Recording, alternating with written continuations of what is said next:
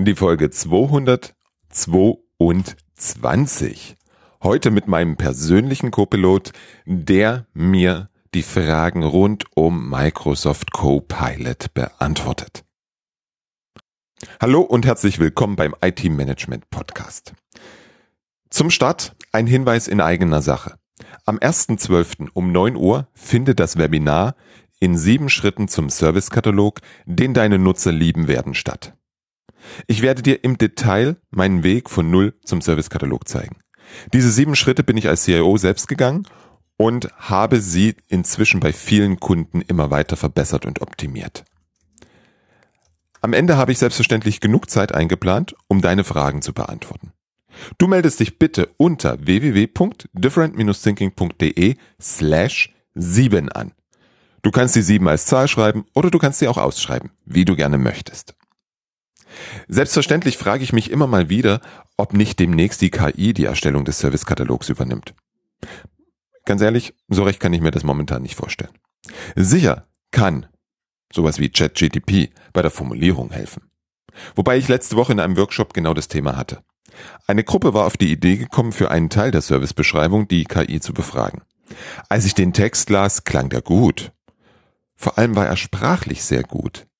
Das war der erste Punkt, der mich stutzig machte, denn daran hapert es bei den ersten Versuchen immer. Dann fiel mir auf, dass alles wenig spezifisch war. Die Formulierungen waren so oberflächlich und allgemein, dass ich sie in jedem Unternehmen verwenden könnte. Damit ist es unbrauchbar für unsere Zwecke.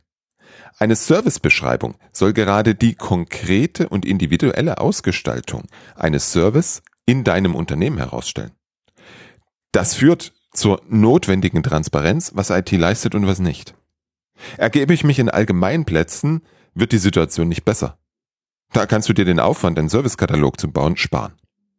Dazu werde ich am 1.12. im Webinar bestimmt auch was sagen.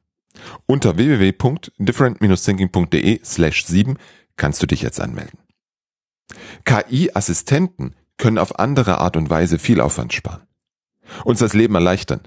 Microsoft hat dafür den passenden Namen Copilot gewählt. Ein wunderschönes Wortspiel, wie ich finde. Seit Anfang November ist der Copilot in Office 365 verfügbar. Zumindest, wenn du mindestens 300 E3 Lizenzen hast. Abgesehen von der Lizenzierung ist das für mich ein spannendes Thema. Deswegen habe ich Alexander Eggers in den Podcast für uns eingeladen und spreche heute mit ihm über Copilot. Dabei wird schnell klar werden, dass es weniger die Technik ist, die die Unternehmen vor Herausforderungen stellen wird. Es ist die Adaption und das damit verbundene Change Management, welches unsere Unternehmen vor Herausforderungen stellen wird. Darüber spreche ich jetzt mit Alexander Eggers. Er ist heute mein, unser, dein ganz persönlicher Copilot in Sachen Microsoft Copilot. Also, liebe Zuhörer, liebe Zuhörerinnen, wenn du jetzt hier einen Videopodcast hättest, dann könntest du einen Blick in Alexander Eckers Studio werfen. Aber wir machen ja hier Audio. Hallo Alexander, vielen Dank, dass du heute Abend, wir haben es 20.30 Uhr, hier im Podcast bist. Stell dich bitte unseren Zuhörenden selber vor. Ja, hallo lieber Robert, ähm, schön, dass du mich eingeladen hast. Ähm, mein Name ist Alexander Eggers, ich bin Microsoft MVP ähm, für das Thema Office 365, vornehmlich Teams und äh, Geschäftsführer einer ja, Videoproduktionsfirma. Dann habe ich noch mein, meine Eigenmarke Alex Eggers, ähm, wo ich das Thema Adoption und ähm, ja, Einführung von modernen Arbeiten in Unternehmen durchführe und bin dann noch Gesellschafter eines Systemhauses mit rund 50 Mitarbeitern. Das heißt, du kennst das Thema, über das wir heute sprechen werden, aus der Praxis, aus dem FF. Und ich glaube, die meisten unserer Zuhörer werden sicherlich schon mal irgendwo über dich gestolpert sein, insbesondere bei dem ganzen Thema Microsoft 365 und vor allem Teams. Ähm, der, der aktuelle heiße Scheiß ist ja KI, künstliche jo. Intelligenz, nicht wahr? Ja, ja, so sieht's aus. Wenn man Erfolg haben möchte, muss man auf sein Produkt KI draufschreiben. Und Microsoft ist ja inzwischen mit OpenAI ein sehr großer Spieler in diesem Umfeld. In den, ich glaube, im November kommt etwas auf uns zu, was sich da Copilot nennt. Absolut. Erzähl mal bitte, was ist denn das? Ja, ähm, tatsächlich ist der Copilot äh, vor gut, ja, ich würde mal sagen, einem halben Jahr angekündigt worden und es geht im Grunde darum, äh, dass du mit Hilfe von künstlicher Intelligenz ähm, auf die Office 365 Produkte zugreifen kannst, als auch auf deine Unternehmensdaten. Wer also so ein bisschen vielleicht in dem Umfeld KI schon unterwegs ist, der weiß natürlich, dass wir mit dem ChatGPT Möglichkeiten haben, ähm, mit Hilfe künstlicher Intelligenz kreative Dinge zu tun oder Programmierung zu machen, Auswertung zu machen. Aber es betrifft halt immer eine Datenbasis, die dann irgendwann, ich glaube 2021 endet. Man kann das mit äh, Bing Chat Enterprise oder mit Bing Chat kann man das noch ein bisschen ergänzen auf aktuelle Daten. Aber es fehlen halt immer die persönlichen Daten. Also das, was du besitzt an E-Mails, an Teams-Nachrichten, an Dokumenten in deiner Firma. Und der Copilot greift an der Stelle an. Ich glaube, das einfachste Beispiel, was ich erklären kann, ist, Du bist in Teams drinne, hast einen Copilot-Chat und dann kannst du dort eingeben, dass du etwas suchst. Weil wir heute das Problem haben bei der Anzahl der Medien, die uns zur Verfügung stehen, der Möglichkeiten der Kommunikationskanäle, dass du irgendwann nicht mehr weißt, war das jetzt eigentlich ein Teams-Nachricht, die ich gekriegt habe? War das eine Kanalnachricht in Teams? War das eine E-Mail? Stand er bei mir im Büro? Hat er mir, hat er mir äh, ein Dokument geschickt? Wo, wo kommt die Information eigentlich nochmal her? Und der Copilot weiß halt alles weil er auf alle Daten Zugriff hat in deinem Unternehmen. Also auf die du natürlich zugangsberechtigt bist, das ist klar. Und das heißt, du kannst ihn etwas fragen und er gibt dir die Antwort daraus. So wie wir das eben von ChatGPT und ähnlichen Programmen kennen, wie du ein PDF hochlädst und sagst, hier, such mir mal da oder mach mal eine Zusammenfassung davon, dann kann er das Dokument lesen und gibt dir halt die Informationen. Und so kann der Copilot das eben für alle deine Unternehmensdaten machen. Das heißt, der Copilot manifestiert sich dann in Teams, Word, Outlook als Chat. Jein, also äh, ja, tatsächlich, überall ist er als Chat integriert. Das Beispiel, was ich eben gebracht hatte, war eben der Copilot-Chat, ähm, der auf alle Daten zugreift. In allen anderen Office-Tools ist es tatsächlich so, dass wir auch ihn als Chat haben, weil wir kommunizieren ja mit ihm über Sprache, über eingegebene Sprache, über Texte. Und ähm, in anderen Programmen ist es halt so, dass er uns dabei unterstützen kann, gewisse Funktionen zu benutzen. Also in PowerPoint kann er uns eine äh, PowerPoint erstellen, wenn wir ihm ein Word-Dokument zum Beispiel geben. Oder er kann uns eine Agenda zusammenstellen, also diese erste Slide mit einer Übersicht, indem er selber guckt, wie clustere ich diese Informationen und bringe die dann ähm, in eine Agenda-Slide zusammen. Also in jedem Programm gibt es da individuelle äh, Einstellungsmöglichkeiten. Unterm Strich sage ich mal, du musst halt heute nicht mehr wissen, wie du das Programm benutzt, sondern du sagst dem Tool, was du willst. Also wenn du in PowerPoint sagst, mach alle Überschriften rot und in der Schrift Areal 12, macht er das halt für dich. Musst du nicht mehr händisch selber machen, was natürlich bei 50 Slides oder so ziemlich lange dauern kann. Äh, da ist er deutlich schneller. Hm. Das heißt, wir haben zwei, ich sage jetzt mal Schlagrichtungen. Einmal die vorhandenen Daten besser nutzen können. Zweitens, die Anwendungen besser nutzen, beziehungsweise schneller zu den Ergebnissen kommen. Absolut. Also genau. Das eine ist eben die Nutzung der Tools wird leichter, weil du es im Zweifel nicht mehr wissen musst, sondern einfach sagst, was du willst. Und auf der anderen Seite, das ist, glaube ich, ein ganz schönes Fund, ist, dass du nicht mehr suchen musst, sondern du kriegst die Informationen geliefert, ähm, die du suchst, ohne dass du weißt, wo sie sind.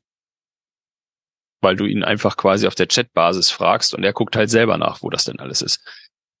Also gutes Beispiel, was ich immer bringe an der Stelle ist, ähm, wir wissen ähm, aus der Erfahrung, nee, aus der Erfahrung kann man noch gar nicht sprechen, aber wir glauben zu wissen, dass äh, Berufe wie der Anwalt zum Beispiel problematisch sein wird in der Zukunft. Weil der Anwalt ähm, viel an Informationen zurückgreifen muss, die schon irgendwo geschrieben stehen. Ob das nun Gesetzestexte sind oder ähm, äh, Beschreibung von gelaufenen Verfahren, äh, wie die ausgegangen sind. Und das ist eben eine Hauptarbeit eines Anwalts. Und hier ist es nun so, dass ja die künstliche Intelligenz all dieses, was irgendwo schriftlich steht, ja weiß. Das hat natürlich zur Folge, dass es viel schneller antworten kann, ähm, um äh, die nötige Antwort auf die Frage zu geben, als wenn ein Anwalt händisch oder ein Mensch händisch das nun irgendwie raussuchen müsste. Und ähm, so ähnlich kann man das, glaube ich, auch mit den ähm, Co-Piloten in Teams vergleichen oder in, in Office 365 vergleichen, dass hier die Daten bereitstehen, er weiß sie alle, ich frage ihn einfach, wie ein Co-Piloten, einer, der neben mir sitzt, den ich halt einfach fragen kann, der alles weiß. Mhm. Jetzt, jetzt sehen wir ja, gerade wenn wir äh, uns ChatGTP angucken oder auch Bart von Google, dass die KI oder das Large Language Model, was dahinter steckt, ja immer wieder Fakten erfindet. Mhm. Ich weiß, Copilot ist neu, gibt noch nicht viele Erfahrungen. Hast du, hast du eine Ahnung, ob Microsoft das verhindert im Copilot oder hm, ist das noch gar nicht adressiert, das Problem? Ja, das ist spannend. Also tatsächlich wird ja noch ziemlich viel Geheimniskrämerei um das Ganze gemacht, ähm, um mal aus dem Nähkästchen ein bisschen zu plaudern. Wir haben ja vor zwei Wochen die deutschen Folgen produzieren dürfen hier mit unserer Company für den Copilot äh, für Microsoft Deutschland, wo es darum geht, wo wir Funktionen zeigen und halt ein bisschen Hintergrundwissen äh, mit abbilden. Und natürlich sind auch Microsoft-Mitarbeiter dabei gewesen bei dieser Produktion und da wir da üblicherweise das Storybook schreiben, habe ich halt gesagt, so, dann sag mir doch mal, was der alles kann, damit wir das Storyboard schreiben können. Und er sagt die, nö, das sagen wir dir nicht. Ähm, ich sage, das wird aber schwierig, dann, dass ich die Geschichte schreiben soll, wenn ich nicht weiß, was er kann. Und da habe ich gesagt, ja, dann musst du das halt machen, wenn wir da sind, weil vorher kriegst du das nicht. Und tatsächlich war es ja so. Die sind also an dem Tag angereist und dann durfte ich es mir angucken äh, und mir dann überlegen, was wir jetzt äh, machen wollen, damit das irgendwie eine grunde Geschichte wird. Und dementsprechend um das, das war jetzt eine lange Story, ähm, was ich eigentlich sagen wollte, uns fehlt da im Grunde das Know-how jetzt an der Stelle komplett. Da wird nichts veröffentlicht. Ähm, ich weiß es nicht. Aber erfahrungsgemäß würde ich sagen, wir haben in jeglichen KI-Tools die Situation, dass wir neue Herausforderungen an die Mitarbeiter haben, an die Mitarbeitenden haben. Das bedeutet, eine der Kernfähigkeiten wird sein, neben der Frage, wann benutze ich eigentlich die KI, vor allen Dingen die Frage, ist die Antwort richtig? Hm. Und das, äh, glaube ich, das wird uns noch sehr beschäftigen. Da werden wir noch viel tun müssen, ähm, sowohl eben in die Anwendung reinzukommen, als auch äh, zu, zu wissen, ist die Antwort halt korrekt, kann ich sie so mhm. benutzen. Und das wird aber, glaube ich, auch mit der Laufe der Zeit sich sicherlich dann ein bisschen ähm, klären. Beim Copilot auf jeden Fall, wenn er denn mal live geht, dass wir dann überhaupt mal Erfahrungen sammeln können. Ich bin deswegen drauf gekommen, weil du von Gesetzestexten sprachst und da hat ja ChatGTP schon das eine oder andere gesetzliche Regelung erfunden. Was ja, wenn man sich die Funktionsweise von Large Language Models anguckt, ja auch nicht überraschend ist. Ja. Aber ah, du hast ja, du hast ja einen wichtigen Punkt angesprochen. Klar, es werden viele Tätigkeiten hoffentlich schneller gehen und dadurch kann ich theoretisch Menschen auch einsparen. Das ist, das ist mit jedem Fortschritt so. Oder ich kann sie anders einsetzen, wenn wir es positiver formulieren wollen. Sehr gut. Ähm, allerdings glaube ich, brauchen wir ganz andere Fähigkeiten überhaupt die, die KI zu verwenden. Um genau diese Validierung durchführen zu können, um beurteilen zu können, dass das, was das äh, Ding jetzt ausspuckt, kann ich das überhaupt benutzen? Wie siehst du das? Ja, also wie ich es ja gerade schon gesagt habe, das ist genau der Punkt. Du musst es halt Du musst die Fähigkeiten lernen, zu wissen, wann setze ich es ein und ist die mhm. Antwort richtig. Und das, da unterstützen wir uns beide ja gegenseitig jetzt in der Aussage, dass das wird so kommen. Die Frage wird halt sein, wie schaffen wir das? Denn, und das ist das, was du eben schon angesprochen hast, der Change, der Wechsel geht gerade in einer abartigen Geschwindigkeit. Und ähm, wir sehen natürlich in manchen Berufsbereichen, die, ich sage jetzt mal so meine Einschätzung nach, eh schon ein bisschen geschwächelt haben, was das Geschäftsmodell angeht, dass sie versuchen eben über Freistellungen ähm, das Geschäftsmodell zu retten. Ist ja natürlich klar, wenn du jetzt eine KI einsetzt und du sparst irgendwie 30, 40 Prozent Zeit und das setzt du frei an Personal, wissen wir alle unternehmerisch, das ist eine Menge Geld, was da eingespart werden kann. Es gibt auch positive Beispiele wie eine Firma Ikea, die dann halt Leute umlernt, also aus der Hotline heraus quasi als Verkäufer schult, weil da haben sie einfach einen riesen Mangel, weil da äh, ist halt der Fachkräftemangel. Da muss man halt schauen. Das denke ich sicherlich ein Geschäftsmodell abhängig.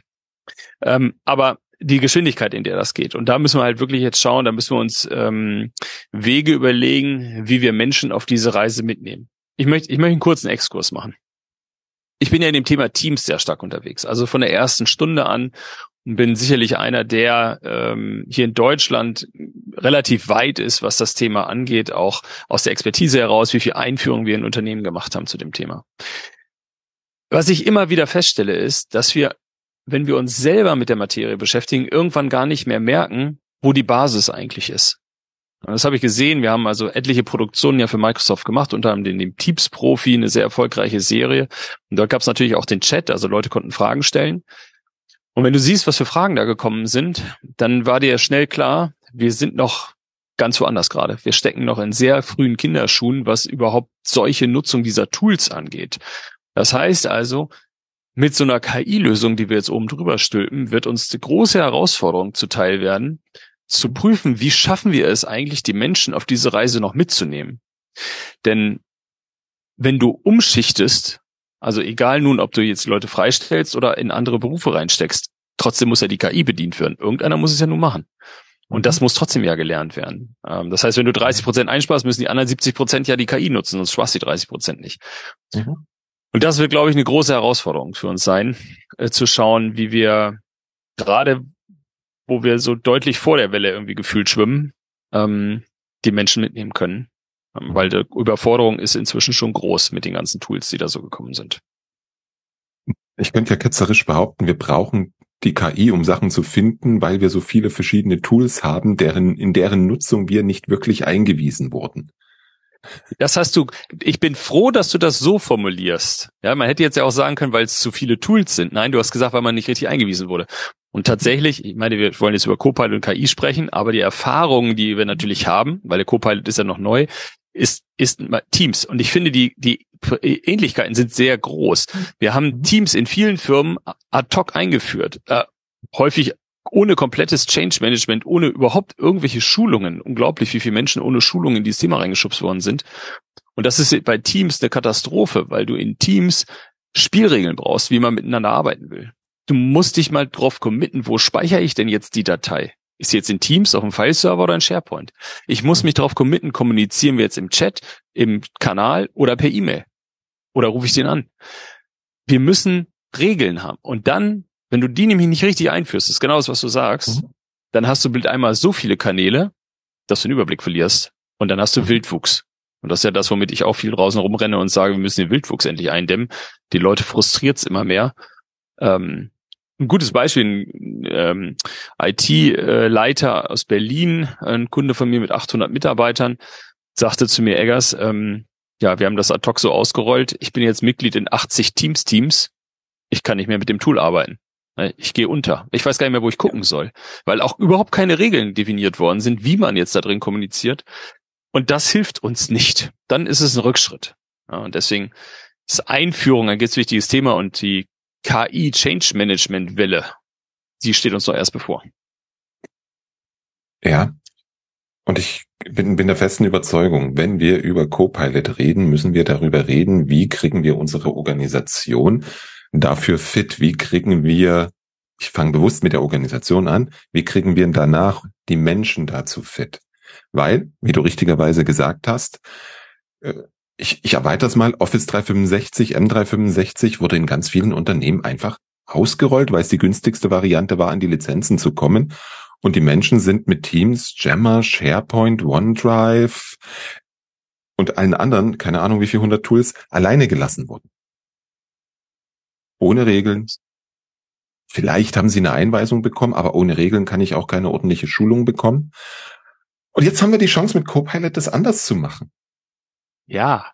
Wie machen wir das anders? Woran müssen wir denken?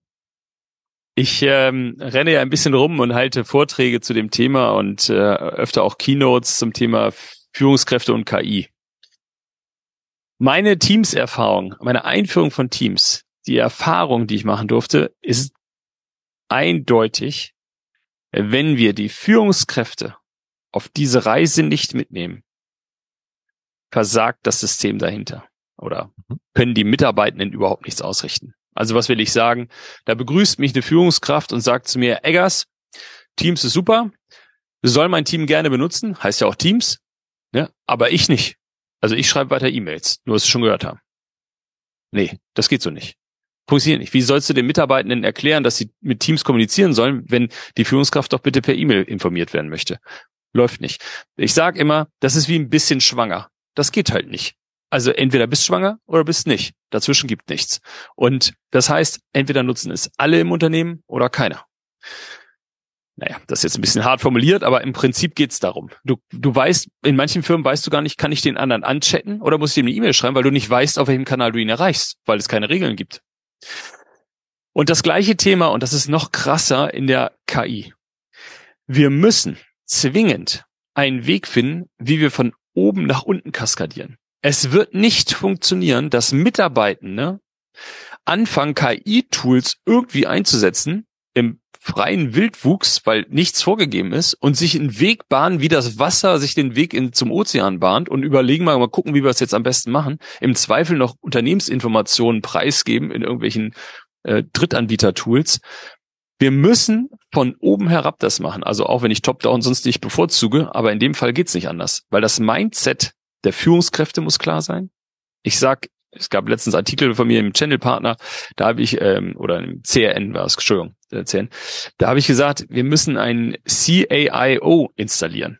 Ja, bin ich auch ein bisschen gescholten worden. Es gibt ja auch den CDO, aber du musst jemanden finden, und wenn wir uns darauf einigen können, reicht mir das schon wieder, nun heißt es egal. Du musst jemanden finden, der die Verantwortung dafür trägt mit der Frage, was heißt das für unser Unternehmen? KI. Was machen wir damit? Kann ich gleich noch mal ein bisschen ausführlicher machen. Was ich eigentlich jetzt erzählen wollte, war, wenn du den gefunden hast und du hast eine Managementstrategie zum Thema, wie machen wir denn das mit der KI, dann brauchst du die Führungskräfte, die du mitnehmen musst auf dieser Reise. Auch die musst du schulen und ihnen klar machen, welchen Impact das jetzt hat. Und du musst die Mitarbeitenden mitnehmen auf dieser Reise. Wenn du irgendwo auf dieser Kette jemanden verlierst, sage ich voraus, wird es ein Kundenproblem geben. Weil wenn du das nicht schaffst mit deiner KI in deinem Unternehmen, dann wird es ein anderer tun. Und der Impact, der Vorteil durch den Einsatz von KI ist so groß, dass wenn jemand das gut macht, er im Zweifel billiger, schneller, besser ist, mehr Geld verdient und dich damit gnadenlos überholen wird. Ich weiß, das ist jetzt sehr provokant formuliert, aber ich bin in vielen mittelständischen Unternehmen gewesen und ich weiß, was Veränderungs Dynamik angeht und wie schwach die teilweise ist. Wenn sich also jemand mit ein bisschen Grips und KI-Wissen hinsetzt und sagt, hey, das Geschäftsmodell ist gar nicht schlecht, mit KI wird das sogar richtig profitabel und der gibt damit Vollgas, dann kannst du zusehen, wie die Unternehmen wegsterben werden. Also, von daher, mein ganz großer Appell an dieser Stelle ist, wir müssen anfangen von oben herab, wir müssen alle Ebenen der Führungskräfte, der Mitarbeitenden Awareness schaffen für das Thema. Wie man das dann im Unternehmen nutzt, die KI, das ist ja vom Modell abhängig und von den Möglichkeiten, die da sind. Ja, aber du musst dich damit heute beschäftigen, sonst wirst du ein Problem haben. Und das, was du gerade gesagt hast, gilt unabhängig davon, ob da Copilot draufsteht oder irgendetwas anderes. Also ich fürchte ich, ja. Ja. Entschuldigung. Also da, da, da bin ich mir hundertprozentig sicher, weil egal wie das Modell heißt, wie die wie die Software heißt, ich muss mir als Unternehmen Gedanken darüber machen, wie will ich damit umgehen und was will ich damit tun. Wir haben mit Copilot ja eher die Möglichkeit, dass wir unsere Daten, Informationen und die Nutzung der Tools, die wir schon haben, beschleunigen können. Also wir finden schneller Sachen wieder, wir kriegen Zusammenfassungen, wir kriegen Meeting-Zusammenfassungen, wir kriegen äh, ähm, äh, die Anwendung besser gemanagt, weil wir einfach nur sagen wollen, was wir wollen, mach mir eine PowerPoint. Das ist aber ein End-User-Level in meinen Augen. Äh, wovon ich gerade gesprochen habe, ist tatsächlich das, was du sagst. Wir brauchen andere KI-Tools, die uns prozessual helfen, die also wirklich geschäftsübergreifende Prozesse machen. Ich, ich sage dir mal ein Beispiel. Bei uns in der Firma habe ich die Azubis angesprochen. Ich sage, so Freunde der Nacht, wir müssen was tun mit der KI. Ne? Was habt ihr euch denn mal überlegt? Also so habe ich es natürlich nicht gesagt. Ich kürze jetzt mal ab. Und dann sagt die, ja, ach, total toll. Wir können jetzt ja unsere PowerShell-Befehle mit ChatGPT schreiben lassen. Sei es eine total tolle Idee. Ähm, Finde ich auch gut, dass ihr das macht. Äh, kurze Frage. Was unterscheidet euch dann jetzt ähm, davon, dass das mein Vater macht? Der kann das auch eingeben. Also das ist jetzt keine Hürde mehr. Worauf ich provokant hinaus will, ist, die Fachkompetenz geht ja da auch flöten. Ähm, du kriegst, du bist ja zugeschüttet mit äh, Möglichkeiten, wie ich den Prompt einsetze. Im Moment ist ja noch der Vorteil der Azubis, dass sie wissen, dass sie einen PowerShell-Befehl brauchen, den sie an einer bestimmten Stelle eingeben müssen. Das ist noch im Moment ihr Vorteil, ihr Wissensvorteil gegenüber jedem anderen. Aber da sind wir uns einig, das ist nicht mehr die Schwierigkeit nachher. Na, der, den PowerShell-Befehl PowerShell zu schreiben, das war eine Herausforderung, aber die fällt jetzt weg. Insofern, ähm, also ein bisschen Nachsicht, dass ich so provokant unterwegs bin, aber ich möchte wirklich aufwecken an der Stelle. Es ist es ist, äh, glaube ich, schon wichtig, sich wirklich damit hart auseinanderzusetzen, ähm, weil die nächsten Jahre werden einfach einen großen Impact haben. Und jetzt weiß ich deine Frage mehr. Ach so, genau. Es geht außerhalb von Copilot, genau. Es gibt sich andere Tools, die genauso einen Impact auf die Prozesse haben, die wir, die wir nutzen. Und äh, da muss man sich eben genauso mit beschäftigen. Lass uns mal wieder etwas reinzoomen. Mhm. Was muss, was, ich, ich überlege, ich überlege die ganze Zeit, was muss ich als Unternehmen machen, damit ich, damit ich Copilot tatsächlich ordentlich einsetzen kann. Weil ich fürchte, ohne es zu wissen, ich fürchte, das wird irgendwann im nächsten Update einfach da sein und die Leute werden davor stehen. Äh, nee. Nee, also gut. Äh, das, das, die kann ich dir schon nehmen. Das liegt alleine daran, dass diese Lizenz 30 Euro pro User kostet und äh, dementsprechend also erstmal freigeschaltet werden muss.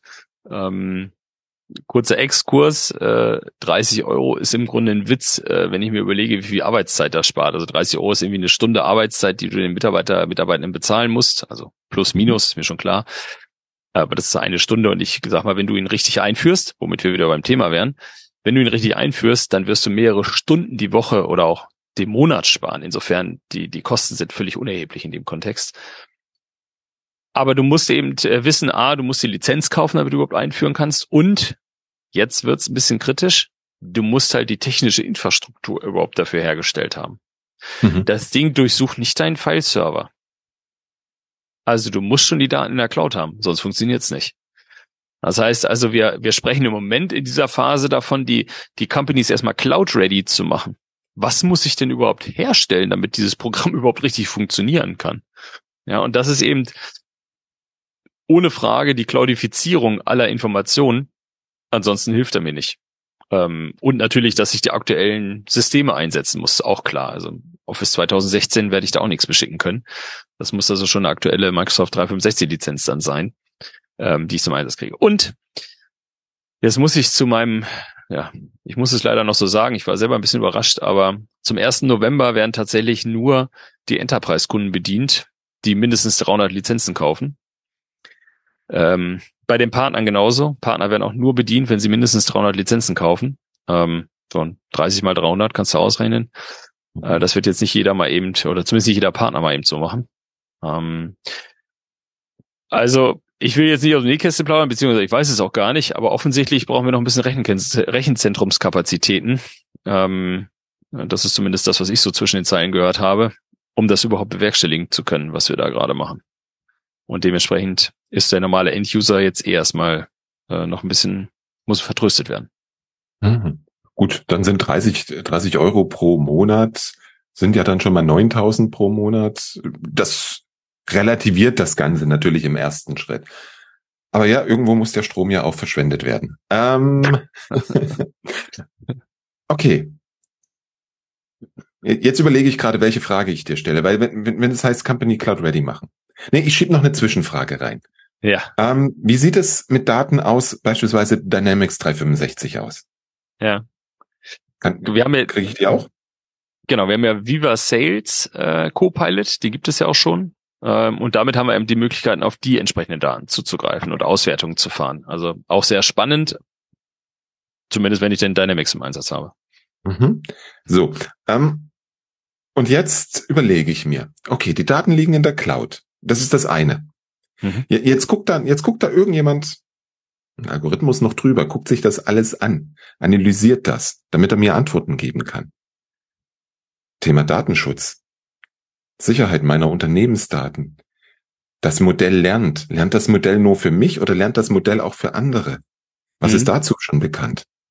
Also, ähm, ich kann natürlich jetzt auch nur nachplappern, was mir erzählt wird.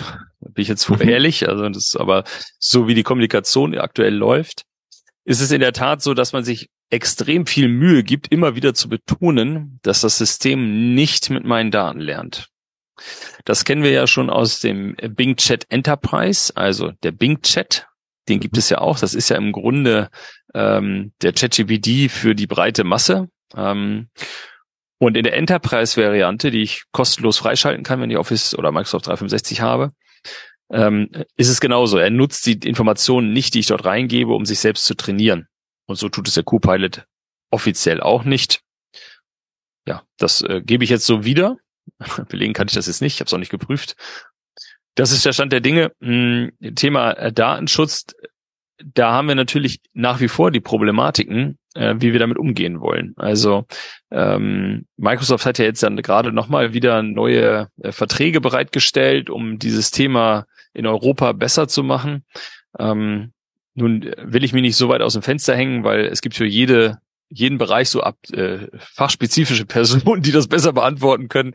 Ähm, ich versuche das Thema ein bisschen von mir wegzuschieben, tatsächlich immer, obwohl ich zwar auch in zweiter Profession im Datenschutz unterwegs bin, aber solche Diskussionen sind so unendlich, die man da mhm. führen kann.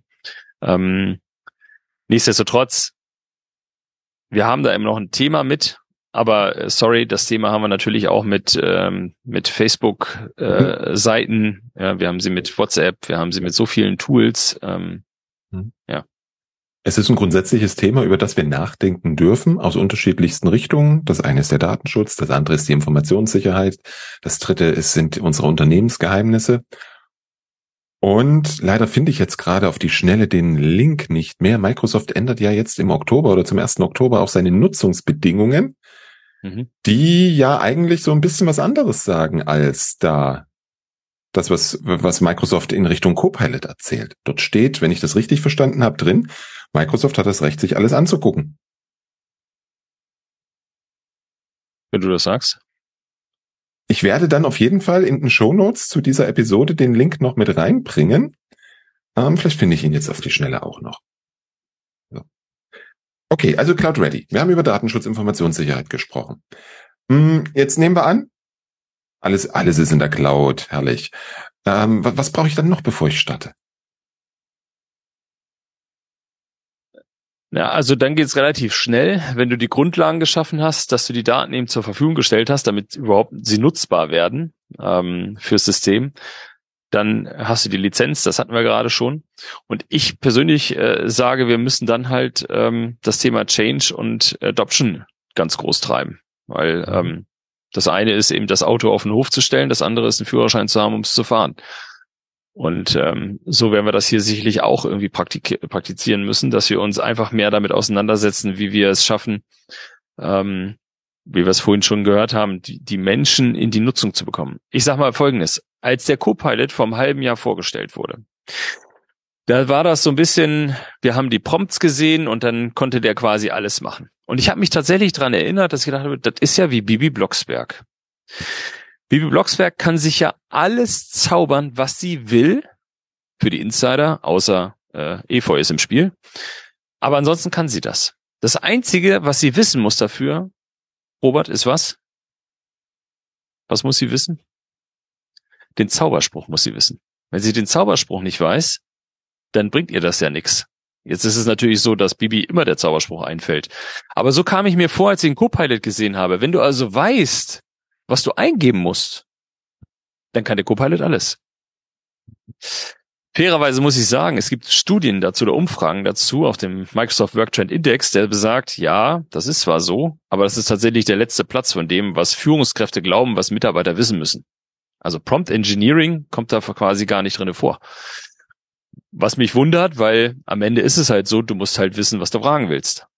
Und wie formuliere ich das Ganze? Fähigkeit, die ich brauche.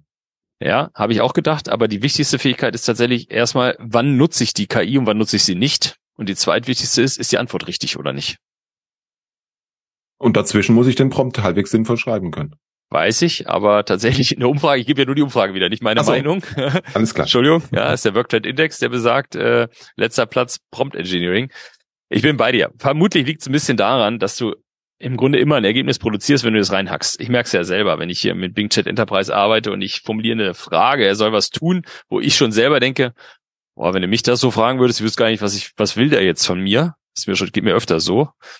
Er macht trotzdem halt ein Ergebnis, ja. Ein Ergebnis produziert er ja immer. Er sagt ja nicht, habe ich nicht verstanden, sag nochmal, so wie ich das sagen würde. Macht er nicht. Der macht halt was. Und äh, ich glaube, das ist so ein bisschen das Thema, dass ähm, ja, du, wir müssen schon lernen, wie wir es richtig machen. Aber im Prinzip kannst du was reinklimpern, du kriegst immer eine Antwort. Ja. Kann man halt besser das, machen. Ja, du, du bekommst auf jeden Fall eine Antwort. Mm, allerdings, meine ganz persönliche Erfahrung, es kommt total, total darauf an, wie ich diesen Prompt schreibe. Bei ChatGDP an sich kriege ich persönlich das noch hin. Wo, wo ich immer scheitere, ist bei Dale. Also beim Generieren von Bildern. Da kommt bei mir nie was Sinnvolles bei rum. Hm. Also ich glaube schon, dass wir, dass wir unseren Mitarbeitenden Fähigkeiten vermitteln müssen, diesen, diesen Prompt richtig zu schreiben. Also wir müssen mal gucken. Ähm, beim Copilot ist es nun so, dass der quasi ein bisschen mitdenkt. Also dort ist es in der Tat mhm. so. Ich hoffe jetzt, dass man das in der Preview auf YouTube gesehen hat und ich jetzt nichts Falsches sage, was ich die sagen darf. Aber da gibt es schon vordefinierte Fragen. Also er weiß aus dem Kontext heraus, was du an dieser Stelle jetzt tun kannst, sinnvollerweise. Und das sind halt so ein paar Sachen, die sind halt basic. Also, du kommst in ein Meeting rein, ja, und dann kannst du ja, wenn du im Meeting reinkommst, später reinkommst, kannst du ihn ja zum Beispiel fragen, was denn hier bisher passiert? Das ist eine Frage, die schon vordefiniert. Die steht da schon. Musst also nur anklicken. Ja. Oder welche Aufgaben sind denn hier aus unserem Meeting jetzt zusammengekommen? ist vordefiniert. Worauf hinaus will ist, ähm, der Copilot funktioniert nicht wie ChatGPT. Da fragst mhm. du ihn ja irgendwas und er soll dir eine produktive Antwort zurückgeben. Der soll ja was produzieren.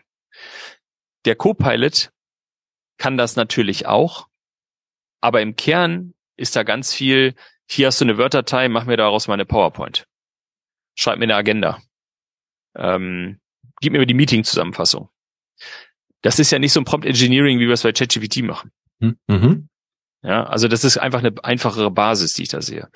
Wenn du den Bing Chat, äh, wenn du den Copilot Chat fragst in Teams, ne, wo es um deine Unternehmensdaten geht, da glaube ich, wird es schon ein bisschen anders. Ähm, muss man gucken. Da, dafür fehlt mir jetzt einfach auch die Erfahrung an der Stelle, äh, um mhm. das zu sagen. Aber ich glaube, es ist halt inhaltlich ein bisschen anders zu sehen als jetzt eine reine ChatGPT-Abfrage, der einfach nackig ist und sagt, was willst du jetzt von mir? Okay, das heißt, wir haben auf der einen Seite eher taskorientierte ähm, Aufgaben, wo wir sagen, fass mir das zusammen, mach mir daraus dieses, Überschrift alles in Gelb, Schriftgröße 35. Okay. Mhm. Und wir werden wahrscheinlich auch Dinge haben, die dann eher so frei formuliert sind im Sinne von, ja, schreibe mir ein, du hattest vorhin das Beispiel PowerShell-Code, ich selber nehme immer JavaScript, was ich mir schreiben lasse. Und dann bekomme ich irgendetwas auf Basis meiner Unternehmensdaten. Apropos, mhm. hat, hat, hat Copilot auch Zugriff aufs Internet und vermischt er dann die Dinge? Ja, du kannst also tatsächlich, wann wird denn das hier ausgestrahlt? Nach der Veröffentlichung. Heute oder wann? Wann ist also nee, meine äh, Mitte das November. Der Podcast. Mitte November. Na gut, okay, dann ist ja der erste November durch. Also genau, ähm, das meinte ich. Sehr gut. Sorry. Ähm, Mitte November wird es dann hoffentlich so sein, dass ähm, das ja, das heißt, du kannst hingehen und du kannst zum Beispiel sagen äh, in Word oder auch in in äh, in PowerPoint, äh, hier ist mein Dokument und bitte vergleich jetzt mal äh, mein mein E-Bike, was ich hier zum Beispiel habe, mit äh, den Standard oder den gängigsten E-Bike aus dem Netz. Das heißt, er saugt, nimmt deine Informationen aus deiner Firma und saugt sich Informationen aus dem Netz und aggregiert die dann zum Beispiel in dem Fall zu einer Tabelle, mhm. wo er halt richtig aggregiert, also die ganzen Features eines eines Fahrrads in dem Fall äh, sauber in der Tabellenform bringt, damit du den Vergleich hast. Also ja, er nimmt auch Daten aus dem Netz. Mhm. Ist es für mich klar ersichtlich, was woher kommt? Gut. Ähm, ja, und zwar ist es so, dass du dort immer Fußnoten kriegst bei allem, was er erstellt. Das heißt, du, du kannst anhand der Fußnote, oder ich glaube, wenn du mit der Maus drüber gehst, dann, dann kannst du sehen, wo diese Information herkommt. Vor allen Dingen ist das aber so, ähm, das fand ich in Teams-Meetings oder so, fand ich es ganz cool, ähm, weil du sagst, gib mir eine Zusammenfassung, oder kannst ja auch in Teams-Chat gehen, sagst, gib mir eine Zusammenfassung von dem Chat der letzten sieben Tage, weil du im Urlaub warst oder so. Dann kannst du quasi auf die Aussage raufgehen mit der Maus, klickst drauf und dann springt er quasi an die Stelle, wo er diese Information her hat. Ja, also kannst immer wieder belegen, wo kommt das jetzt her, damit du auch prüfen kannst, hat er das jetzt richtig gecheckt aus dem Kontext. Ja, also kannst du. Mhm. Kriegst immer den Verweis. Nochmal zurück zu den wichtigsten Fähigkeiten. Also was muss ich mindestens meinen Leuten beibringen, damit sie Copilot mhm. im Sinne des Unternehmens effizient einsetzen können.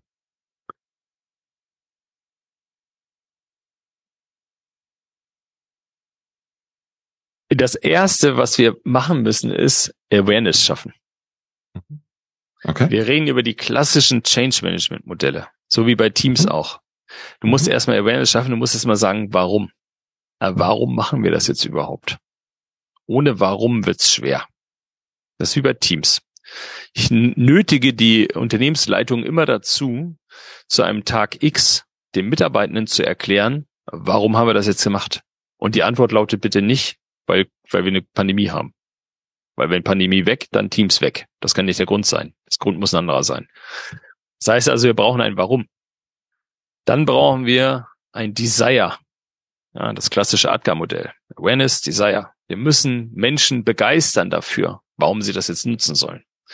Bei Teams war das mit der Pandemie relativ simpel. Ich sitze zu Hause, habe null Kommunikationsmöglichkeiten mehr. Hilft Teams. Ja, war einfach, das Desire zu wecken.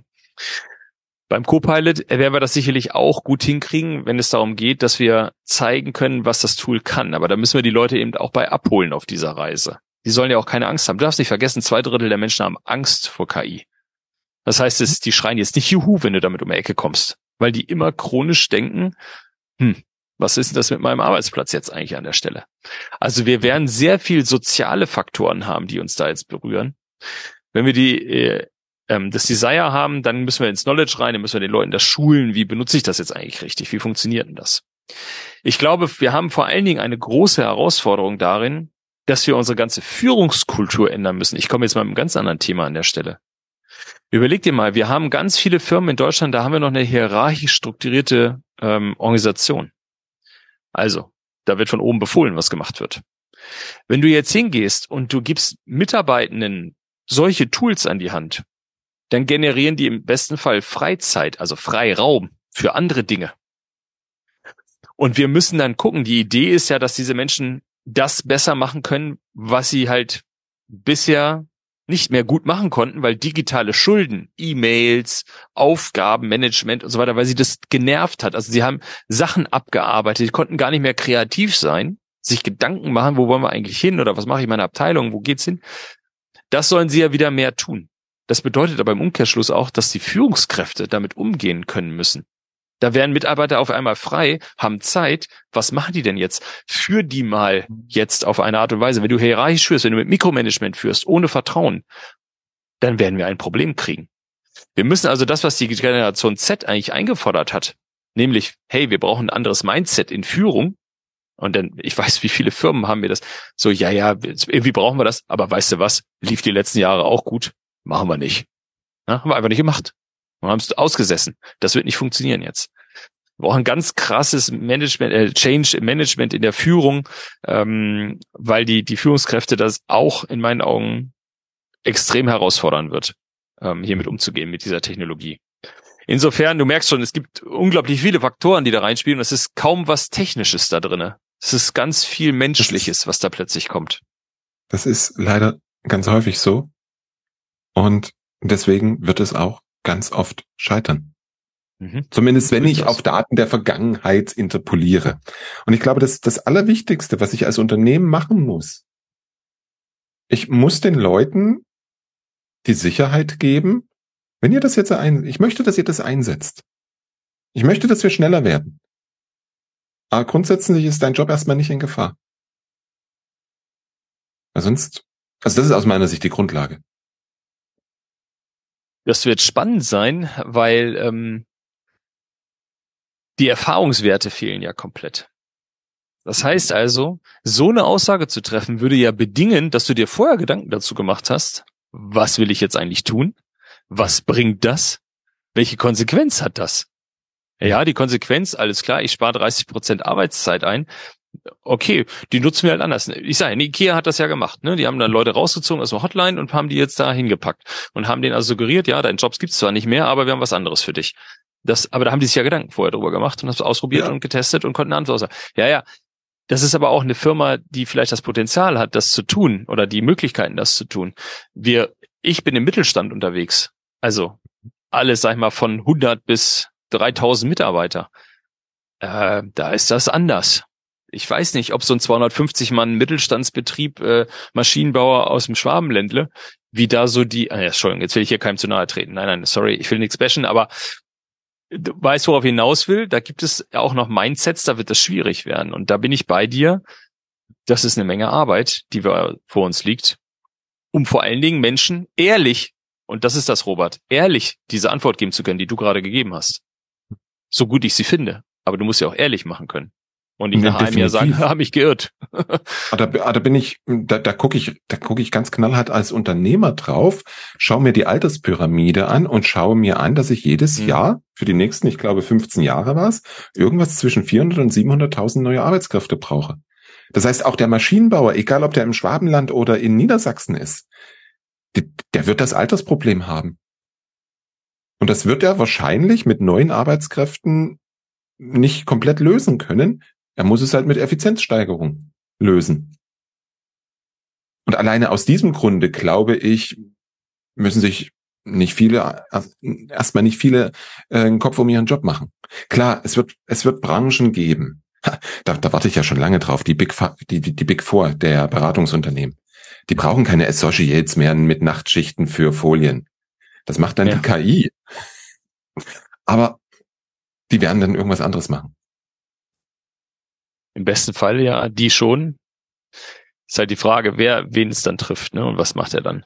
Ähm, in der Geschwindigkeit, in der es gerade geht. Aber ne, ganz kurz zurück, du, du hast ja vollkommen recht, diese ähm, jetzt habe ich den Faden verloren. Ähm, Alterspyramide? Ja, Alterspyramide, genau. Das finde ich ist ein wunderbarer Grund. Wir haben ja gesagt, ne, Awareness, warum tun wir das? Wofür ist das relevant? Und das ist ja genau etwas, ähm, was ich finde, was ein guter Vorwand ist. Ich habe das bei Teams ja auch gehabt. Ich sag mal, bevor wir die Pandemie haben, habe ich ja auch ein Awareness-Thema gehabt. Ich musste ja auch einen Grund finden, warum machen wir das jetzt mit Teams? Und einer der Gründe war zum Beispiel zu sagen, hey, wir haben Digitalisierung im privaten Umfeld. Sag mal, wenn du dich jetzt mit mir verabreden willst, um ins Kino zu gehen, da schreibst du mir doch keine E-Mail, oder? Wie machst du denn das? Das machst per Chat. Wir machen Messenger machen wir auf und, und kommunizieren darüber privat. Und warum kommunizieren wir in der Firma per E-Mail? Kann nicht richtig sein. Ja, das heißt also, da war das Argument, die Awareness vor der Pandemie wohlgemerkt, hey, hol die Kommunikationsform von heute in deine Firma rein, damit du zukunftsfähig wirst. Und genauso hast du das jetzt gerade gesagt. Wir müssen, liebe Mitarbeitenden, wir müssen uns darum kümmern, damit die, die nicht in Rente gehen, eine Überlebenschance hier bei uns im Unternehmen haben, damit wir das überhaupt weitertreiben können auf die Art und Weise. Ja, und das finde ich ist legitim, ehrlich, und das ist auch nichts, was du nicht schon mal in den Nachrichten gehört hast, äh, die Alterspyramide. Ja, also ist ein gutes ja. Argument, wenn es für deine Branche denn zutrifft. Ja. Um, weil wir, weil wir gerade an der Stelle sind, hat mein Kopf jetzt zum zweiten Mal die Frage aufgeworfen nach dem Thema der Datenqualität. Weil wir haben gesagt, eine der wichtigsten Sachen ist vorher klar machen, warum machen wir das Ganze und den Leuten Sicherheit geben. Und die mhm. zweite Frage für mich ist, Shit in, Shit out. Also wenn ich auf Unternehmensdaten zugreife und die sind, nun ja, sagen wir mal, mittelprächtig, dann kriege ich da auch ein Problem. Das heißt, wie kann ich dem vorbeugen? Robert, äh, jetzt fragst du mich Sachen. Wir haben zwar jetzt Mitte November, wie ich gerade gelernt habe, aber ich fürchte, ich fürchte, ja. da werden uns schlicht noch die Erfahrungen im Moment fehlen, wie der Copilot darauf reagiert. Denn äh, um den geht's ja in, in dieser Instanz. Ähm, also letztendlich die Erfahrung, die wir aus den Large Language Models haben, ist ja schon, dass die Antworten häufig besser sind, als wir es oder als ich es erwartet habe, muss ich sagen. Wie das den anderen geht, weiß ich nicht. Ähm, Letztendlich weiß ich aber auch, dass das System extrem schnell sich fortentwickelt. Mhm. Ich denke, das weißt du auch, oder das weiß eigentlich jeder, der sich damit ja, ja. beschäftigt, in welcher Geschwindigkeit sich das entwickelt. Hm. Das heißt also, ich würde jetzt mal fast nee, behaupten. Entschuldige, es ist, ja? mir geht, mir geht's nicht, mir geht's nicht darum, wie das, äh, wie, wie, wie der Automat antwortet. Mir mhm. geht es darum, ich habe da hunderttausende Dokumente plötzlich in meinem SharePoint liegen, weil ich alles äh, reinmigriert habe. Und da sind Informationen von 1785 versus Informationen von 1940 und dann die ganz aktuellen. Und in dem einen, ja, also das, das grundlegende Thema Datenqualität im Unternehmen, also die Basis für die Antworten. Ich weiß. Du wirst aber deine 200 Millionen SharePoint-Dokumente nicht überarbeiten. Nee, aber ausmisten wäre doch mal eine gute Sache. Äh. Sagt er so ganz locker. Also, was du machen kannst, du kannst ja hingehen und du kannst natürlich Exclude-Bereiche schaffen. Also es gibt ja Bereiche, auf die der Copilot keinen Zugriff kriegen wird. Insofern kannst du ja dein Archiv von 1940 dann dort reinpacken, so dass du zumindest sicherstellst, dass er das quasi nicht mitsaugt. Vielleicht hilft das schon ein bisschen. Ja gut, also nächster Punkt, wir müssen uns vorher Gedanken darüber machen, worauf soll das Ding alles Zugriff haben und ja. gegebenenfalls könnten wir die Sache mal nutzen, um einfach mal ein paar äh, Terabyte an Daten einzusparen, weil wir das eine oder andere mal archivieren könnten oder vielleicht sogar ganz löschen. Das wäre sensationell. Kann man mit Teams Teams übrigens auch gut machen, archivieren. Das ist auch bei vielen noch nicht angekommen. Ja, archivieren ist immer eine gute Funktion. ja, es ist, es ist echt spannend. Ähm, wir kommen an ganz vielen Problemen der der Unternehmen vorbei und nur, weil wir uns heute Abend verabredet hatten, über Copilot zu sprechen. Ja, genau. Sehr ja, aber du hast schon recht. Also das ist tatsächlich so. Und das ist ja das, warum Microsoft im Moment auch schwer loszieht oder jetzt schon seit dem Sommer eigentlich und versucht zu sagen, ey Leute, ihr müsst Copilot ready werden, weil das, da muss noch ein bisschen was für passieren, damit das funktioniert. Und da ist natürlich dieses Thema Ausmisten sicherlich auch drinne. Mhm. Jetzt bin ich zu sehr Realist Mhm. Ich habe das bisher zu selten gesehen einfach, ja. Also und schon gar nicht, wenn das Zeug im SharePoint irgendwo drinne liegt, ja. Auf dem File-Server geht's vielleicht gerade noch, ja. Äh, machst ein neues Share irgendwie auf, machst eine Oberstruktur und sagst so, aber jetzt arbeiten wir da irgendwie und stellst den alten Subs noch bereit oder so. Aber ich finde, das, ist, das sind schon Herausforderungen. Je größer die Firma wird, weißt du auch, desto schwieriger wird das Ganze. Ähm, das hängt wirklich ganz stark davon ab, wie gut dein Admin-Team, wie gut deine Mitarbeiter jetzt schon geschult waren. Und wenn du dann natürlich da, wenn das schwierig war, wird das am Ende auch schwierig werden. Wobei meine Argumentation war ja, wenn das Large Language Model immer schlauer wird, immer besser wird, dass es dann hoffentlich auch bessere Daten zurückgeben kann. Weil die alten Daten wirst du nicht mhm. in ein anderes Wo, Format. Wobei es ja nicht anhand der eigenen Daten lernen soll. Nein, das stimmt. Aber das, die, also im Grunde ist das Large Language Model macht ja nichts anderes, als dass es predicted, also vorhersagt, was das nächste Wort seiner Antwort ist. Genau. So. Das heißt aber, wenn der Algorithmus besser wird, wenn er die Daten auch besser lesen kann, besser versteht, dann bilde ich mir ein, dass das besser, dass das auch ein besseres Ergebnis bringt. Aber das ist meine persönliche Mutmaßung. Wenn jetzt hier KI-Experten sind, die sagen, ja, auf gar keinen Fall, dann akzeptiere ich das auch. Aber das ist meine Hoffnung immer, immer, immer her in die Kommentare. Und ja, es wird besser. Allerdings lernt es dann halt anhand der Daten. Ähm, nächst, nächstes Thema, was ich, was, was ich vorhin kurz bei dir aufgeschnappt habe, war, ähm, er greift oder es greift auf die Informationen zu, auf die ich als Nutzender Zugriff habe. Mhm. Jetzt, und dann hast du noch von hierarchischen Organisationen gesprochen. Mhm. Na, da kann ich doch jetzt wieder tolle Wissenssilos bauen. Ist natürlich, ist, ist natürlich viel besser, als wenn jeder auf alle geheime Unternehmensinformationen Zugriff hat. Also ich bin jetzt ketzerisch, bitte, bitte beachte das. Äh. Ist, ist, siehst du die Gefahr? Also es ist ganz spannend, weil da habe ich tatsächlich mit vielen Menschen drüber gesprochen, weil wir herausfinden wollten, wie es technisch funktioniert über das, was zumindest schon veröffentlicht wurde. Und es gab in der ersten Sekunde Anzeichen, die besagten, naja, du musst mit Sensitivity Labels arbeiten. Ja, das ist eine Funktion in den E3 und E5 Lizenzplänen, wo es darum geht, dass du Informationen markierst, damit man weiß, welche Sensitivität hat dieses dieses Dokument oder dieser mhm. dieses Teams-Team oder ähnliches. Ja, das ist natürlich eine coole Funktion. Du kannst also ein Word-Dokument als Geschäftsbrief mhm. definieren oder als als äh, Geschäftsleitung dann können auch nur die, die per Active Directory freigeschaltet sind für Geschäftsleitung, dieses Dokument sehen. Egal wo es liegt. Also nicht mhm. in Ordnerstruktur okay. gedacht, sondern das Dokument hat den Schutz. Was sowieso sehr geil ist, wenn du das Dokument auf USB-Stick mitnimmst nach Hause und schließt mhm. es an, kannst trotzdem nicht öffnen, weil er prüft dann im Hintergrund und ohne Internetverbindung kein Access. Also die Funktion ist super. Und da waren die ersten Anzeichen da, dass das eine Grundlage dafür ist. Da ich gesagt, das äh, wird der Tod, mhm. weil wie viele Firmen sollen, das haben ja ja, so SMB hat das gar nicht, glaube ich, im Einsatz. Allein schon, weil sie keine E3 und E5 Lizenzen haben. Ähm, nun, in den letzten Dokumentationen haben wir gesehen, tatsächlich ist es auch so, dass allein von der Verzeichnisberechtigungsstruktur das Ganze funktioniert. Sprich, hat der Azubi keinen Zugriff auf die so. Geschäftsleitung, kann er diese mhm. Informationen auch nicht beantwortet bekommen. Oder andersrum formuliert, der Azubi, der durch die ganze Firma gelaufen ist, ist ja der Klassiker, hat ja Zugriff auf alle Informationen, weil er überall schon mal gelistet war. Dementsprechend kann der Azubi die besten Antworten finden. Ja, sei es drum. Also, mhm. Mhm. So ist es halt geclustert. Und die E-Mails kannst du natürlich nur auf deine eigenen E-Mails zugreifen, nicht auf die E-Mails der Kollegen und Kolleginnen. Wobei Sensitivity-Labels wären ja total cool, allerdings wäre das die nächste Baustelle für einen Großteil der Unternehmen. Das, als ich das gehört habe, habe ich gesagt, also das ist ja ein komplett anderes, komplett anderes Arbeiten. Und das ist, das ist ja, eine, also diese Adoption, ähm, du, du musst ja jedes Dokument, alles, was du tust, muss ja mit Sensitivity Label ausgestattet sein. Na mhm. klar, das System erinnert dich dann schon dran, dass du es tust, aber mhm. welche gibt es? Wie viele gibt mhm. es? Wenn nutzt du das Richtige vor allen Dingen?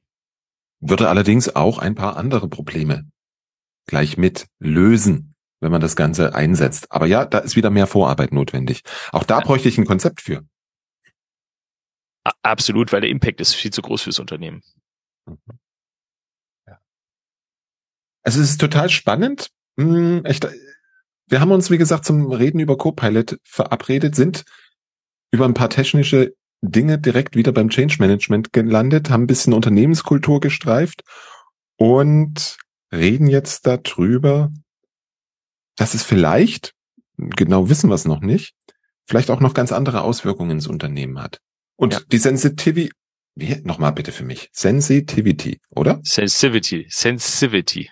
Sensivity. Sensivity. Okay. Die Sensivity-Label gibt's nur in E3 und E5. Vielleicht erklärt das auch, warum es Copilot Plus dafür gibt. Angeblich nicht. Ähm, das habe ich ja in den ersten Ein äh, äh, Wortlauten auch so vernommen. Ähm, das ist jetzt, wenn ich es richtig gesehen habe, schon wieder revidiert worden. Also wir haben es auch in den Businessplänen drin. Also jetzt, entschuldige, jetzt für die Enterprise-Firmen ja ab 1. November. Aber kommen soll es natürlich auch für die anderen Lizenzen. Das mit den Enterprise-Lizenzen, also das hängt nicht mit den E3-Lizenzen zusammen, das hängt mit Enterprise äh, Agreements zusammen, EAs. Ah, okay. Also wo es spezielle Vereinbarungen von Microsoft mit den Kunden gibt und das kriegt halt nicht jeder. Da muss eine gewisse Größe haben. Mhm. Dementsprechend ist auch die Zahl 300 für die kein Problem, mhm. weil die Tausende von Mitarbeiter haben. Ja. Sehr schön. Ach, geht so. Also ich, ja ich, ich habe jetzt habe jetzt das äh, unser Gespräch schon ein bisschen im, im Kopf reflektiert und es ist ein sehr sehr sehr spannendes Thema. Plus an so einem klitze klitze kleinen Baustein äh, ist es erschüttert mich immer wieder. Mm. Du, du hast ja schon einiges von Copilot gesehen. Was war für dich das geilste Feature oder das das schönste Erlebnis oder das überraschendste? Ja. Ähm wenn du selber schon mit KI ein bisschen rumgespielt hast, dann, dann weißt du ja ungefähr schon so, was, was da gehen könnte. Und durch die Vorbereitung, ähm, die öffentlichen YouTube-Videos, die ich mir angucken durfte, ähm, äh, kannst du ein bisschen was sehen. Was tatsächlich zwei Dinge, die mich wirklich äh, beeindrucken, ähm, vielleicht das zweite in der Rangfolge zuerst, ist das Thema äh, mit den mit den E-Mails. Wir, wir sind ja immer noch nicht ohne E-Mails, das wird auch noch ziemlich lange dauern, bis wir die weg haben. Aber die Möglichkeit, dass du Drafts, also Entwürfe generieren kannst, ähm, auf Grundlage vorhandener E-Mails als Antwort oder auf einem zusammenhängenden Lau Verlauf oder ähnliches und das auch an den mobilen, äh, mobilen Geräten. Ähm, mhm. Das ist schon sehr smart. Wenn ich mir überlege, wie ich mir die Fingerwund schreibe an so einem Smartphone und das System im Grunde eine Antwort generiert, die ich dann natürlich editieren kann, kann sie länger machen, kann sie kürzer machen. Aber ich habe halt was ich fange nicht bei Null an. Oder den diktiere ich immer, dann erkennt er die Wörter nicht richtig. Abgesehen davon mal übrigens, Rechtschreibung ist damit übrigens auch dann passé, ne? Also, äh, also eigentlich darf es gar keine E-Mails mehr geben mit schlechter Rechtschreibung in meinen Augen. Mindestens mal Deep L Write oder so musst du schon mal zum Einsatz bringen, damit der wenigstens äh, vernünftig äh, geschrieben ist. Ähm, aber tatsächlich, das fand ich schon sehr beeindruckend, weil ich weiß halt, wie viel Zeit dafür drauf geht, E-Mails zu schreiben ähm, mhm. oder auch zu lesen. Du kriegst ja Zusammenfassungen von E-Mails. Das finde ich auch sensationell. Aber der Hauptfaktor, der wirklich alles wegbrennt in meinen Augen, ist der äh, Copilot-Chat in Teams, weil er halt alle Fragen beantwortet auf Grundlage aller Informationen, auf die du Zugriff hast. Also was ist, äh, äh, wenn du wenn du mir eine E-Mail geschrieben hättest, oder hast ja eine E-Mail geschrieben mit dem Einladungslink, aber jetzt haben wir per LinkedIn ein bisschen kommuniziert, hättest das per E-Mail geschickt und ich find's nicht wieder ist ja auch egal, wo die E-Mail ist. Und ich hätte dem System gesagt, Mensch, ich habe morgen Abend meinen Termin mit Robert. Gib mir bitte nochmal eben eine Zusammenfassung, was wir bisher besprochen hatten oder was das Thema überhaupt ist. Und dann ist es egal, ob du mir eine E-Mail schreibst, per Teams-Chat oder wie auch immer du zu mir kommst, außer jetzt natürlich LinkedIn oder so. Er gibt mir die Antwort. Und mhm. das finde ich schon ziemlich smart. Mhm. Wobei LinkedIn ist ja auch Microsoft. Vielleicht können wir darauf auch noch zugreifen. Wird denn über Drittanbieter äh, Applikationen, äh, Schnittstellen geben oder so? Ist ja ChatGPT auch nichts anderes, genau. Allerdings aktuell erst ab 300 Lizenzen. da muss ich jetzt mal nachdenken, dass ich mein Unternehmen schneller, schneller wachsen lasse. Ja, Leute, also das ist echt natürlich eine Hiobsbotschaft gewesen, als ich die gelesen habe. Ne? Die ist ja auch nirgends bekannt gegeben worden so richtig. Dann stand sie plötzlich in irgendeinem Partnerdokument drinne und da ich sag, Freunde der Nacht. Es gibt natürlich auch schon Stimmen, die sicherlich sich kritisch äußern. Ich, ich mache jetzt, ich halte zwar die Microsoft-Fahne sehr hoch und ich bin auch Söldner der Truppe, das ist mir schon klar. Auf der anderen Seite muss man auch mal eben sagen, hey, das ist irgendwie uncool. Allein die Tatsache, dass also diesen Wettbewerbsvorteil jetzt also erstmal ausschließlich Enterprise-Firmen nutzen können, äh, ist schon unglücklich. Ja, da gibt's schon Firmen, die sagen, finde ich nicht geil. Stell dir mal vor, äh, die Firma OpenAI hätte gesagt, hm, wir haben da eine ziemlich geile Sache, aber außerhalb der USA kriegt das erstmal keiner. Mhm. Weiß nicht, wie das so gewesen wäre. Das wäre schon latent uncool gewesen. Ne? Also insofern ist das schon nicht gut, wenn es da Eingrenzungen gibt. Aber ähm, sei es drum. Ich unterstelle einfach mal, dass Microsoft ein sehr großes Interesse daran hat, sich noch stärker in den Firmen zu etablieren. Weltherrschaft ist das Thema. Das funktioniert nur, wenn es dann alle irgendwann haben. Insofern ähm, hoffe ich einfach sehr stark darauf, dass wir im ersten Quartal 24 äh, dann also auch alle handelnden Personen oder alle handelnden Firmen äh, mit so einer Lizenz ausstatten können. Mhm. Und ansonsten bietet es ja anderen Anbietern die Möglichkeit, in diese Lücke reinzuschlüpfen. Ja, hast, hast du da schon Erfahrung gesammelt? Ich habe alles, was ich mir angucke, und ich gucke mir echt viel an, mhm. ähm, finde ich schwierig. Finde ich wirklich mhm. schwierig. Also naja, ähm, wir haben ja, wir haben etwas Ähnliches entwickelt für uns. Also ich habe ja, ich habe ein zweites Unternehmen, äh, in dem wir mhm. Support as a Service anbieten für Managed Service Provider, Systemhäuser, Unternehmen. Und dort haben wir uns eine eigene kleine Applikation geschrieben, die Dokumentationsdaten unserer Kunden nimmt und die wir dann abfragen können und im Backend läuft ein ChatGTP. Oder wir arbeiten dran auch mit anderen Language Models, weil wir es gerne on-prem haben wollen, weil wir die, weil wir die Daten nicht an OpenAI Microsoft geben wollen. Und das funktioniert sehr gut. Ähnlich wie du es beschrieben hast. Mhm. Ich habe jetzt im Kopf gerade Gedanken gehabt, ähm, wie wir auch Lösungen, die wir im täglichen Gebrauch vielleicht für ChatGPT, äh, für für Copilot nutzen würden, ähm, wie wir die nachbauen. Und so gibt es, also mein Beispiel jetzt mal, ne, ähm, Anbieter, da kannst du also ein, ein Chatbot quasi in dein Teams-Meeting mit reinholen. Ja, mhm, oder Zoom genau. oder was auch immer, ne? Und der dokumentiert quasi mit und macht dann eine Auswertung. So. Mhm. Eine Vielzahl dieser Anbieter ist halt amerikanisch oder auf jeden Fall nicht europäisch. Ja, ja. Dazu kommt dann, dass die also auch gar keine Hemmungen haben. Und das fand ich extrem krass. Alle Teilnehmer des Meetings kriegen danach. Informationen darüber, ob sie nicht bitte auch dieses Tool nutzen wollen. Das mhm. ist natürlich schon äh, hart. Also wenn mich mhm. dann quasi Kunden anrufen und sagen, du ist ja ganz lustig, aber die nerven mich jetzt hier, wo ich sage, pff, das ist scheiße, das darf nicht passieren, sowas, Entschuldigung, wenn ich das so sage, aber das sind wir vielleicht nicht unbedingt gewohnt. Ähm, und so und so gibt's so ein paar Sachen, mhm. wo ich einfach finde, das ist schwierig. Ich habe versucht, mir mit mit Tools so ein E-Mail-Automatisierungsding zu bauen. Aber ich sag mal, ich habe jetzt die Integration in Outlook gesehen. Das mhm. ist halt einfach geiler, weil es halt direkt drauf zugreift und ähm, gut, sei es drum. Also ich bin bei dir, äh, das sind Alternativen, gibt's da immer. Am Ende bleibt die Frage, wie ist die Usage, äh, wie kriegst du das an die Mitarbeiter ran, Mitarbeitenden Natürlich. Ähm, ja. Ganz klar, es ist wie immer eine Abwägung verschiedenster Vorteile, verschiedenster Nachteile, Opportunitätskosten. Ähm, was will ich erreichen, was kann ich erreichen? Die Frage ist ja, wie kommt es bei euren Mitarbeitenden an und bei den Kunden? Also immer die, die, ihr habt ja wahrscheinlich vorher das Thema gehabt, dass die Dokumentation gelesen werden musste, wenn einer eine Frage hatte. Ja, es musste vor allem gesucht werden. Mhm, und genau. jetzt, jetzt stellst du halt die Frage, Frau, so, Frau Herr so und so von Firma so und so, ja, welche, welche Rechner hat er denn?